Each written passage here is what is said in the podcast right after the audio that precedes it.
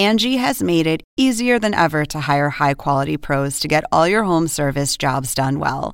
Just bring them your project online or with the Angie app, answer a few questions, and Angie will connect you with local pros who match your specific needs. Or book a service instantly at an upfront price. So join the millions of homeowners who use Angie to care for their homes and get your next home service job done well. Download the free Angie mobile app today or visit Angie.com. That's A N G I.com.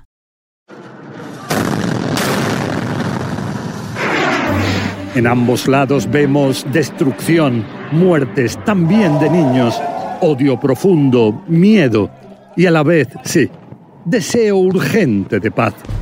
Hacía siete años que la violencia entre israelíes y palestinos no llegaba a estos niveles escalofriantes.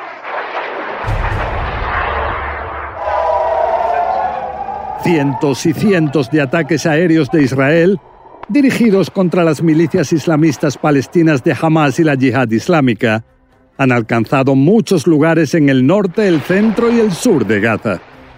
Por otro lado, cientos y cientos de proyectiles han sido lanzados desde Gaza contra las principales ciudades israelíes. ¡Cuánto sufrimiento! Pero, ¿cómo surgió todo esto?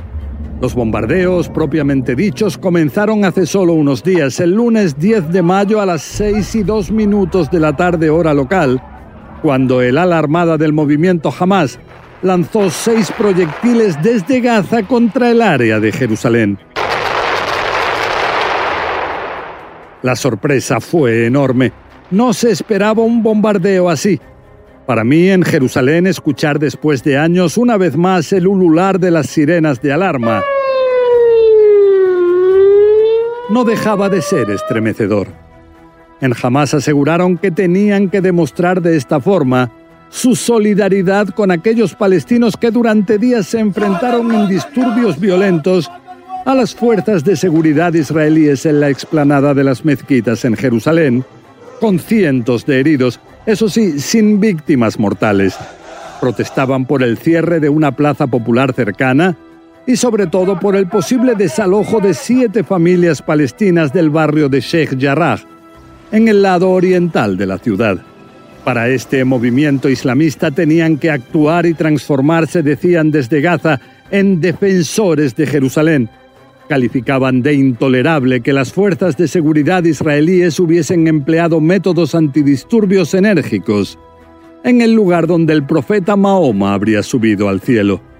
Y es que hablamos del tercer lugar más sagrado para los musulmanes sobre la faz de la tierra y a la vez del más sagrado para los judíos, pues para bien o para mal, justo en esa misma explanada estuvieron también los dos templos bíblicos. Pero tal primer bombardeo llevó a una reacción enérgica israelí. Su ministro de Defensa, Benny Gantz, aseguró que ningún país soberano en el mundo puede permitir que una organización como Hamas, considerada terrorista también por Estados Unidos, pueda bombardear a su antojo y transformar en rehén a toda una población civil. Entonces comenzaron las represalias. Cientos de aviones de combate bombardearon objetivos que los israelíes relacionaban sobre todo con el movimiento Hamas. Mataron así a parte de sus líderes, destruyeron muchos de sus lugares de producción y almacenaje de proyectiles, incluso de su sistema financiero.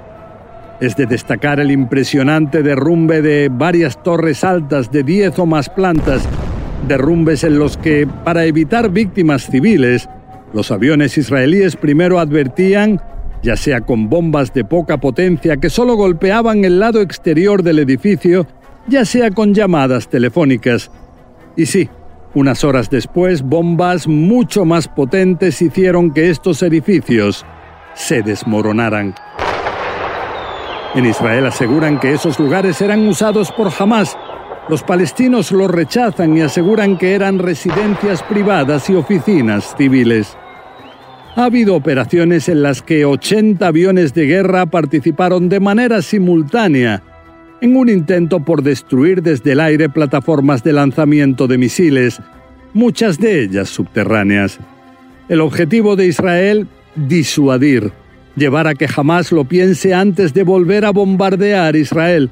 En el gobierno de este país se cita la frase del líder del movimiento libanés Hezbollah, el jeque Hassan Nasrallah, quien tras la devastadora guerra del Líbano de 2006 reconoció en una entrevista con el canal New TV citada por CNN que si hubiese sabido cuáles iban a ser las consecuencias en su país por el secuestro de dos soldados israelíes, nunca se habría realizado esa acción. Ahora Israel dice tener que llegar a un poder disuasivo similar con Hamas en Gaza, una zona que, con dos millones de habitantes en poco más de 400 kilómetros cuadrados, es una de las más densamente pobladas del mundo. Es una realidad extrema en la que los bombardeos han alcanzado no solo a milicianos, sino también a la población civil. Aunque los israelíes afirmen que intentan evitar víctimas inocentes, entre las decenas de muertes, muchas son de niños, de mujeres, de ancianos, en una realidad en la que no pareciera haber esperanza, con el temor tanto a los misiles lanzados por Israel como a los cohetes disparados por las propias milicias palestinas que, por ser a veces muy rudimentarios, no llegan a cruzar la frontera y explotan dentro de la propia Gaza, con el riesgo que eso implica. Pero jamás demostró también contar con otros cientos de proyectiles bastante más sofisticados, con la capacidad de llegar hasta el corazón mismo de Israel, Tel Aviv, incluso tener la posibilidad logística de lanzar una y otra vez más de 100 proyectiles de forma simultánea en solo unos minutos. El objetivo de algo así sería conseguir una lluvia de proyectiles que dificulte la respuesta de los encargados de activar el sistema de misiles antimisiles llamado cúpula de hierro. Pero los israelíes aseguran que este sistema tecnológico inusual logra interceptar en el aire el 90% de los proyectiles e impedir así un elevado número de víctimas civiles también en su lado.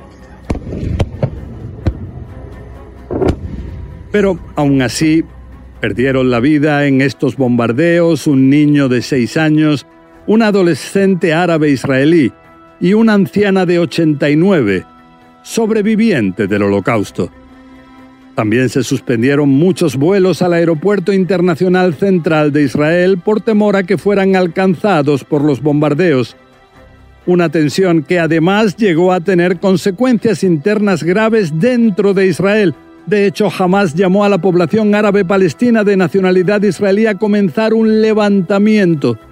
Y en este contexto se llegó a enfrentamientos callejeros sangrientos entre extremistas de las poblaciones árabe y judía, con intentos mutuos de crueles linchamientos y el incendio de innumerables vehículos e inclusive sinagogas. Dicen que décadas de intentos de convivencia en ciudades donde viven ambas poblaciones están ahora en peligro. Y es que el problema entre Gaza e Israel puede tener serias consecuencias en toda la región algo que parece hizo que el presidente de Estados Unidos, Joe Biden, pusiera ahora este conflicto en un lugar bastante más importante en su agenda. How we get to a point where they get to a point where there is a significant reduction in the attacks, particularly the rocket attacks. Esto ocurre cuando en la ONU se advierte que existe el peligro de llegar a una guerra total. Bueno, hasta aquí este podcast. Les habló José Levi. La semana que viene seguiremos con más desafíos globales que nos presente este terrible o maravilloso rincón apasionante del universo, donde nos tocó vivir. Acompáñame cada viernes en un nuevo episodio de Desafíos Globales en tu plataforma favorita Apple Podcast, Spotify o cualquier plataforma de podcast.